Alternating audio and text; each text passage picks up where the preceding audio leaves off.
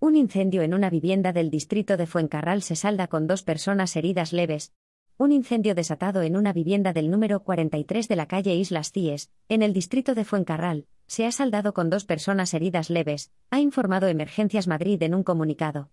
Los bomberos del Ayuntamiento de Madrid han controlado y extinguido el fuego evitando que se propagara a otras viviendas. También han dado con el origen del siniestro, una terraza. Las llamas han sido atacadas por los bomberos desde el interior y desde fuera con la autoescala, lo que les ha permitido controlarlo rápidamente. La escalera del inmueble registraba una gran cantidad de humo, y era muy elevado el riesgo de propagación a los pisos superiores. El suceso se ha saldado sin heridos graves. El SAMUR ha atendido a dos personas con cortes y una quemadura leve,